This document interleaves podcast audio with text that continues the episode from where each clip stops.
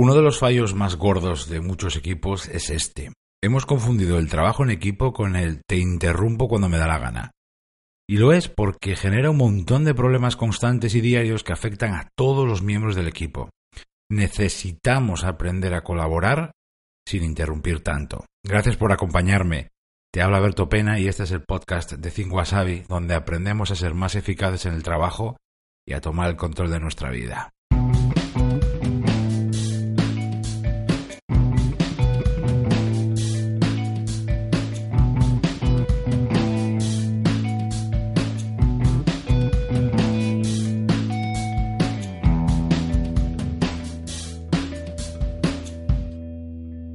Cuando con veintipocos años yo empecé a dirigir equipos, nadie me contó la brutal importancia que tiene el no interrumpir tanto. Ni yo hacia mis equipos, ni ellos hacia mí, y tampoco entre ellos. Y eso con el paso de los años ha ido a más. Ahora se habla mucho de colaboración abierta, espacios de trabajo compartidos, flujo de información constante, intercambio de ideas, coworking flexible. Pero nadie habla de esto. ¿Cómo vamos a hacer para que esto no se convierta en una batalla de interrupciones. Dudas, consultas, peticiones, aclaraciones, eh, contrastar información, comunicar novedades, aclarar una acción. Todo eso es absolutamente imprescindible en un equipo. Eso nadie lo discute. Pero si no se regula de alguna forma, pues mediante hábitos colectivos o unas sencillas pautas de colaboración, te digo lo que vais a tener, un mercado en vez de una oficina.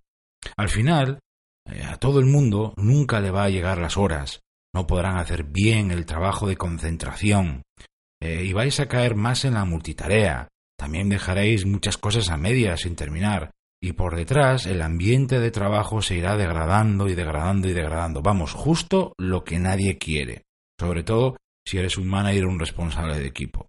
El objetivo y el reto que tenemos y que te planteo es este. ¿Cómo podemos seguir colaborando comunicando y trabajando juntos, y eso que no se resienta ni lo más mínimo porque es innegociable, ¿cómo podemos seguir colaborando igual, pero sin que haya tanta interrupción? Y, no te equivoques, ¿eh? porque a lo mejor lo estoy planteando en los términos, esto no va de eliminar interrupciones. Lo que hay detrás es mucho más grande. Es una profunda transformación de vuestro modo de trabajo cada día en los próximos 10, 15 años. Una nueva cultura de trabajo productiva. Eso es lo que enseño yo, por ejemplo, en mi training de equipos de alto rendimiento. Bien, ¿y cómo hacerlo? ¿Por dónde empezar? Porque suena interesante, suena coherente, suena necesario, pero también suena complicado, ¿no? Porque estamos casi programados para eh, interrumpir, ¿no? Para ir. Cuando tengo una duda, voy. Me da igual lo que esté haciendo el de al lado. Lo mío es más importante, ¿no?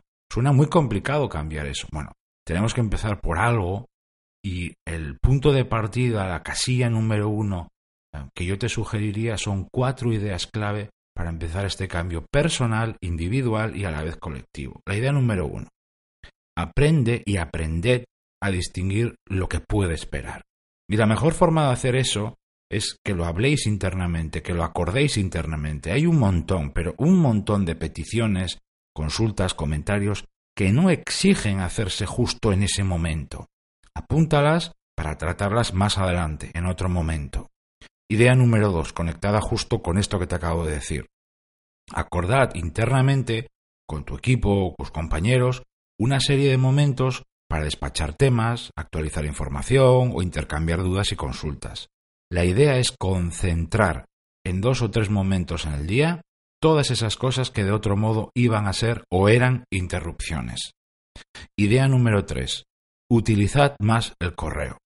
Hay muchas peticiones, nuevas tareas, consultas o encargos que perfectamente pueden hacerse por correo. Otras, por supuesto, exigen que lo hablemos cara a cara, porque o, o sencillamente tengo que escribir tanto que tardo muchísimo menos tiempo diciéndotelo cara a cara. Esto es verdad, pero hay muchas cosas que pueden ir perfectamente por correo. Tú tienes más control sobre tu correo. Tú decides cuándo lo miras, cómo lo organizas, la aplicación que tengas también te puede ayudar mucho en esa gestión, pero tú no tienes control sobre esto. Si yo decido interrumpirte con cualquier cosa, ¿ves la diferencia? Correo no vale para todo, pero vale para muchas cosas. Y la idea número cuatro, acordad internamente una hora del día donde no os vais a interrumpir. Salvo que pase una urgencia de verdad, y subrayo la palabra o las palabras de verdad tres veces, durante ese rato internamente pactamos no interrumpirnos para poder hacer todos, todos los días, lo repito, ¿eh? Para, hacer, para poder hacer todos nosotros, todos los días, el trabajo de calidad. Como veis, hay mucho de hablar internamente, de acordar, de identificar oportunidades. Claro que seguirá habiendo interrupciones, incluso de fuera, clientes, proveedores, colaboradores y también de otros equipos si trabajáis en una empresa grande. Pero si lográis reducir solo un poco vuestras interrupciones, el cambio es gigantesco. Estamos hablando de miles de interrupciones al cabo del año. La oportunidad es increíble. Muchas gracias por haberme acompañado. Se despide de Tiberto Pena. Y mientras llegue el próximo episodio, me encontrarás como siempre en mi blog thinkwasabi.com. Ahí también te cuento las claves para pilotar tu vida de forma diferente.